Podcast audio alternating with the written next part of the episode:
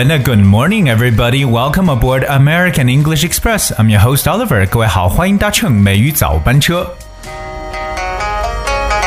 今天呢是八月八号，那实际上今天呢，在中国又进入到了一个新的一个节气了。So of course, we know that the traditional Chinese lunar calendar divides the year into 24 solar terms. Start of autumn or Li Qiu, the 13th solar term of the year, begins this year on August 8th, which is today, and ends on August 22nd.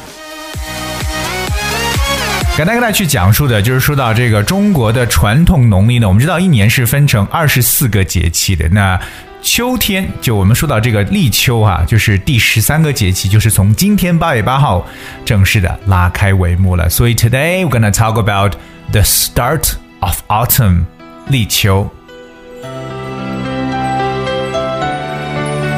之前每每呢，一到一个节气的时候呢，Oliver 都会带着大家来去讲讲我们这些节气在英文当中的说法。那么今天到了立秋这样一个节气，也叫做 start of autumn。So, start of autumn reflects the end of summer and the beginning of autumn. The fruitful season is approaching. 其实我们知道立秋那本来应该是到了这个夏末秋初的一个时节了，而且这个节气呢刚好也是硕果累累的季节，因为很多的果实要成熟了，包括呢农民呢应该可以开始大的丰收了。所以说呢这段时间真的是非常忙碌的。可是我们也感觉到，尽管是到了秋天呢，到了这个立秋的节气，但是似乎秋天离我们好像还有一些这个距离。所以，我们今天跟大家去讲述一个概念，就是我们中国人常挂在嘴上去说的这个 autumn tiger，秋老虎。那这个秋老虎在英文中真的该怎么去讲呢？我们一定好好去学习一下。So, well, although start of autumn indicates the beginning of autumn. hot weather will not come to the end。我们知道，当然了，这个立秋预示着秋天的开始，但是炎热的天气呢，似乎还没有结束。The period of hot days after start of autumn, usually lasting for 30 days, is called autumn tiger or Indian summer。哎，我们所说的这个 通常立秋后呢，这段时间呢还会再持续的热上大概三十天左右，那也被称为这个秋老虎，或者我们叫做印第安之夏 （Indian Summer）。实际大家现在听到的这个背景音乐呢，就是班德瑞的《Indian Summer》。那么什么是 Indian Summer 呢？其实 Indian Summer 呢本身描述就是 a period。Of dry warm weather in the autumn，就表示呢秋季非常干燥温暖的这么一种气候了。Indian summer 就表示具体来讲啊，就是在加拿大和美国的交界处，就在 Quebec 和 Ontario。魁北克和安大略的南边有一个很特别的天气现象，就在深秋时节呢，在冬天来临之前突然回暖的这么一种天气，宛若呢是回到了温暖的夏天，于是呢就叫做。Indian summer，所以，我们中文中所对应讲到这个秋老虎 （autumn tiger） 的时候呢，其实就等于英文中我们所说的 Indian summer。So, because of the decreasing precipitation, it is even more sweltering during this period than during major heat. 所以呢，由于降水比较少呢，所以可能大家会觉得秋老虎这段时间呢，比 大暑期间还更加的闷热。我们来学习一下，这里边有一个词叫做降雨，叫做 precipitation。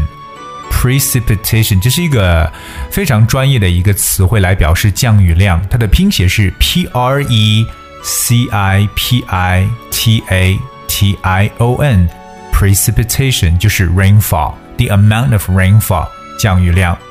另外一个，我们说到闷热的一个说法，其实这里边有一个词汇，大家特别去记住。那当然，在这个秋老虎时节呢，出现闷热的天气也不足为奇了。这个词叫做 sweltering。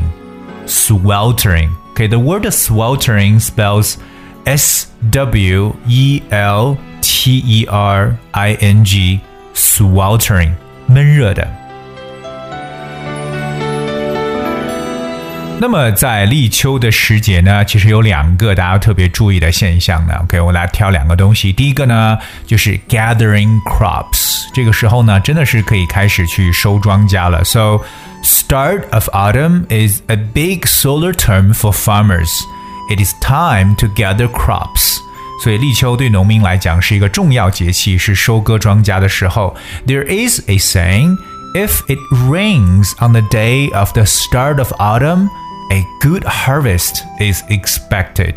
所以俗话说呢，立秋之日如果有下雨的话呢，就一定会有好的收成。所以我也不晓得今天立秋之日在你所在的地方有没有下雨呢？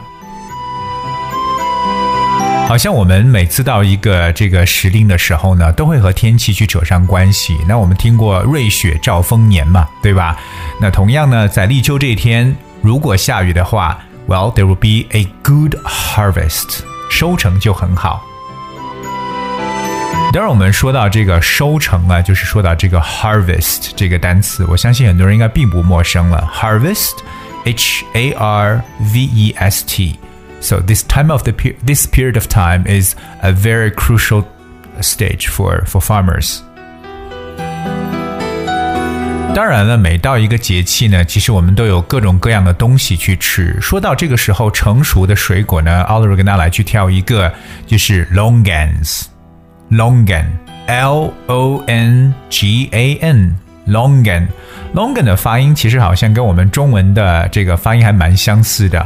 longan 就是我们所说的龙眼，呃，这个水果千万不要把龙眼理解为 dragon eyes 这样来翻译啊，longan。其实龙眼还有一种这个学名呢，我们也叫做桂圆，对不对？就是吃龙眼呢，或者说吃桂圆。So um, the start of autumn period is harvest time for Taiwan longan. People believe that eating longan will help their descendants become senior officials. 那后面感觉就比较的有意思了。当然说秋，就是说到这个立秋的时候呢，是在台湾龙眼呢，应该是收获的一个季节。而且呢，很多人相信说，哎，这个时候去吃龙眼，吃龙眼呢，能够帮助自己的后代能坐上高官这么一个位置。当然，这有点这种封建迷信的感觉了。但我们可以看一下里边的词汇。我们刚说到龙眼这个单词，对吧？我们再继续跟大家去讲一下，说到自己的这个后代叫 descendant，descendant。D E S C E N D A N T descendant。但我们常说，我们说是龙的传人嘛，We are the descendants of dragon。另外，我们来看一下高官呢，这种高官叫 senior officials，比较容易去理解。senior 就是比较高级的，S E N I O R senior officials。 官员这个词 official，that's O F F I C I A L official。所以呢，今天给大家去讲述到了我们中国第十三个 solar term，我们的这个节气就是 start of autumn，立秋。 当然，我们在今天跟大家去讲述到最重要的，就是一定要知道这个秋老虎的说法，这个 autumn tiger，在英文当中更被容易接受呃接受的。就是我们所说的这个 Indian summer，印第安之乡。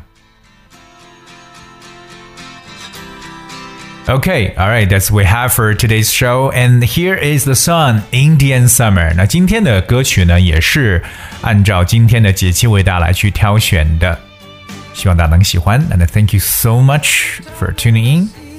I'll see you tomorrow.